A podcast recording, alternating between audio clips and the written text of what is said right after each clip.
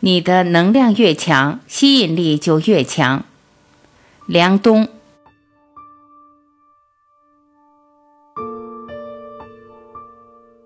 庄子中提到，不管你要走多远，你都要准备适当的粮食。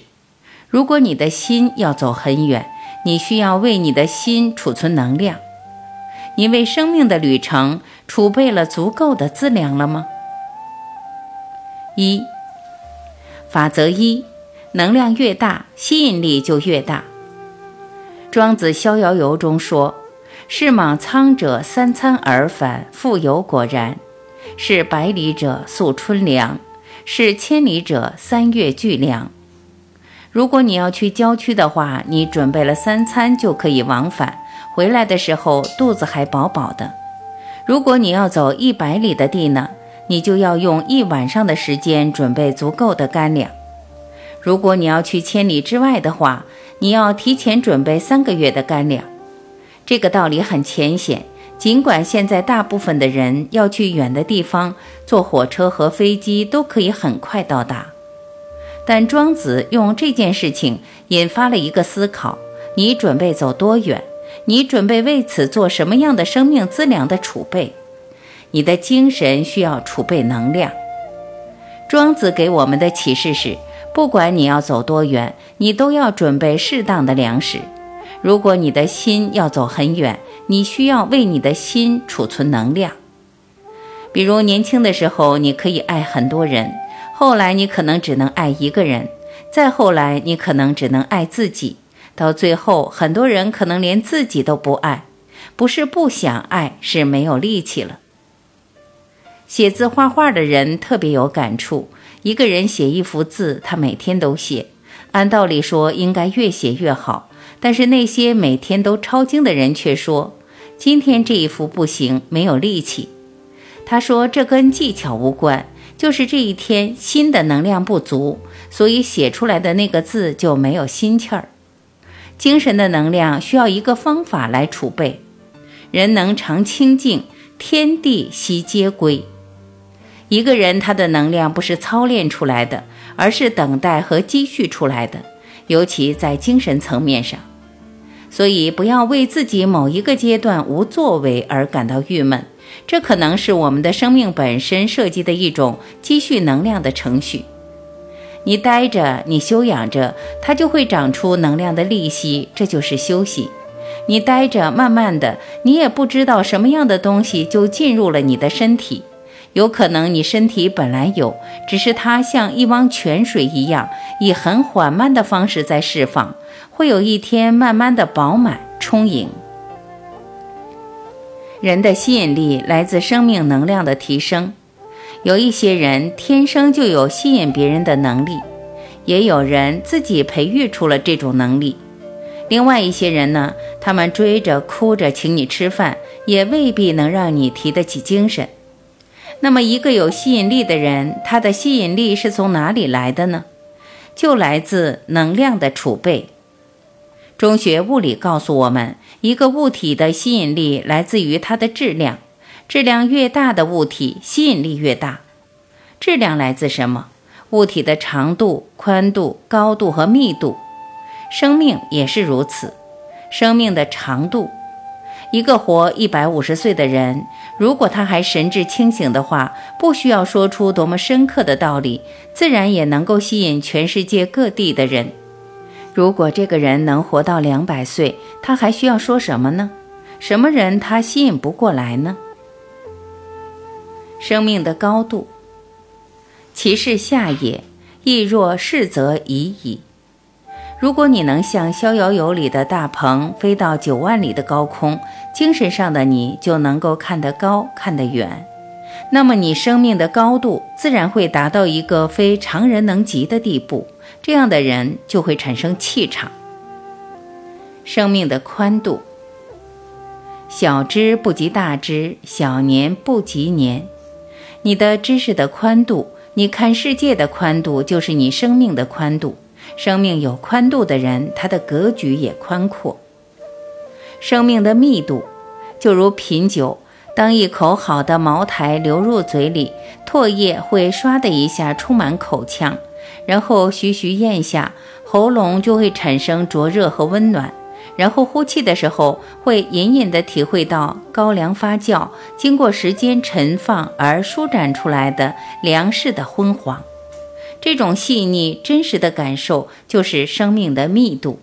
这样的人，他的生命磁场会更强。生命的长度就是看你活得有多长，生命的高度就是你看问题的维度，生命的宽度就是你是否能够看到事物的另一面，生命的密度就是你对事物的感受的细腻和丰富程度。在任何一个维度上提升百分之五十，你整个吸引力会提升多少呢？计算后，答案是一个很恐怖的数字。中学数学告诉我们。四个变量，每一个增加百分之五十，就是乘以一点五的四次方，就等于五点零六二五，也就是你的吸引力是以前的五点零六二五倍，很可怕吧？所以为什么有些人有吸引力，就是因为他积蓄了不同维度的能量，让每一个维度都加了分。法则二，调整好你生命的波段。庄子《逍遥游》中说：“调与学究笑之曰：‘我崛起而飞，枪于房而止，实则不至，而控于地而已矣。’条是指蝉，学鸠是一种小鸟，一只小虫和一只小鸟的姿态，就是飞得低无所谓，能飞多高算多高，实在不行就掉到地上去。”南怀瑾在《庄子南华》里说：“你们不要学小鸟，没有远大的抱负和理想，以自由为借口做一些小事，能飞哪儿飞哪儿，能停哪儿停哪儿。”爱新觉罗玉云却认为，为什么不能够尊重一只小虫子和一只小鸟的自然之性呢？大人吃大馒头，小孩吃小馒头，这才是自然。其实这并不矛盾。人生是分阶段的，生命则是分波段的。如果不把风的力量培育到足够强大，你再大的翅膀也展不开，飞不远。你需要等到万事俱备了，才能呼啸而去。你需要知道什么样的一个未来正在等待着你。二十八至三十五岁，人生智慧发展的巅峰。奥地利人智学家鲁道夫·斯坦纳在他的《讨论人生每七年周期的变化》一书中说，人在二十八岁到三十五岁这个年龄是意识的创造性进程最为活跃的阶段。物理科学也发现了一些证据，揭示大脑的连接中心会在三十五岁左右达到效率的顶峰。大多数伟大的宗教导师和哲学家在三十五岁都获得了至关重要的体验。耶稣、佛陀、王阳明、保罗、但丁、拜伦都是在三十五岁前后产生了最伟大的见解。言下之意，过了三十五后还没有什么顶峰的话，这一辈子就还是应该以自在为主题了。三十五至四十二岁。天赋的展露期，一般人在这七年里会开始体会到一种新的不安。某种程度上来说，这个年龄段的人已经开始想要与人分享自己的愿望。如果他们有能力的话，会向学院、艺术馆捐助。在这一阶段，他们开始重新评估他们在外部世界的行动所带来的结果。评估他们的关系、事业、习惯以及与他人的互动方式，这些都会被详细的审视、纠正或者是改变。毫无疑问，一个人内在天赋所迸发出来的突破性的进展，在这个阶段会展露出来。四十二岁至四十九岁，主题是回归自我。人在这个生命周期，通常会发生一个重大的变化。一个人会将自己半生所有的经验都在这个年纪里拿了出来，开始消化，再从中汲取新的理想和人生中新的方向。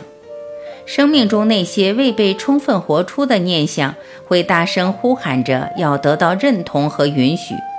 这些念想如果在之前没有被允许达成的话，在这个时刻就形成压力，继而呼唤出行动力。在这个时期，很多人都会认为自己已经走到了人生的中间，至此之后就开始走向下坡路。即使事实并非如此，我们通常对此仍然有非常强烈的感受。很多人会在这个阶段更换伴侣，改变人生方向，甚至试图进行重大的个人改变。在这个年纪，孩子也长大了，很多人随着情感年龄和爱的成熟度的变化，最终显示出无条件自爱的迹象。奇怪的是，我们中的很多人在进入成熟的年纪之后，情感年龄仍然维系在孩童的阶段。我们儿童时期所感到的被抛弃的恐惧，我们的嫉妒，我们的占有欲，都可能会在这个阶段被释放出来。许多的离婚以及新的风向都在这一时段出现。在四十二岁到四十九岁这个阶段，很多人已经准备好了去取悦自己，而非取悦社会，并且获得了对自己独特性的真正理解。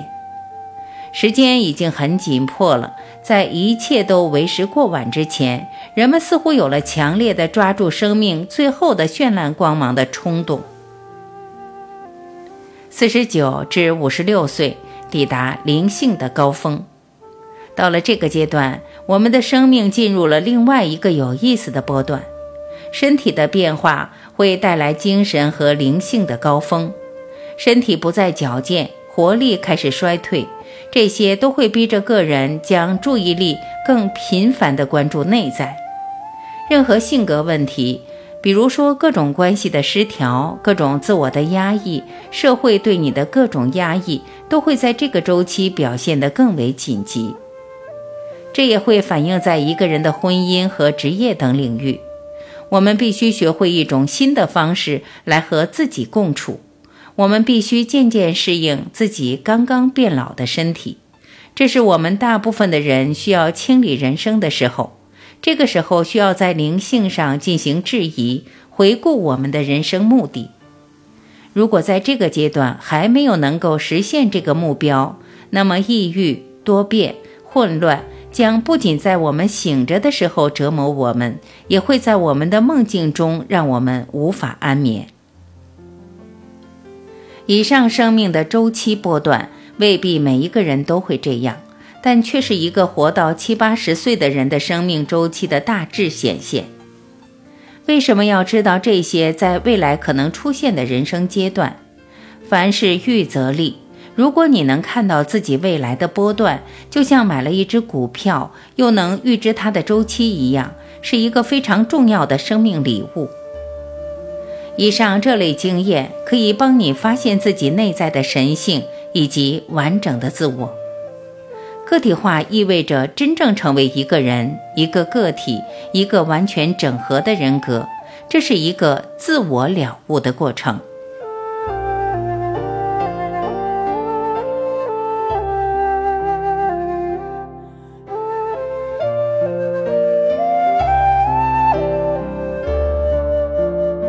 感谢聆听，我是晚琪，再会。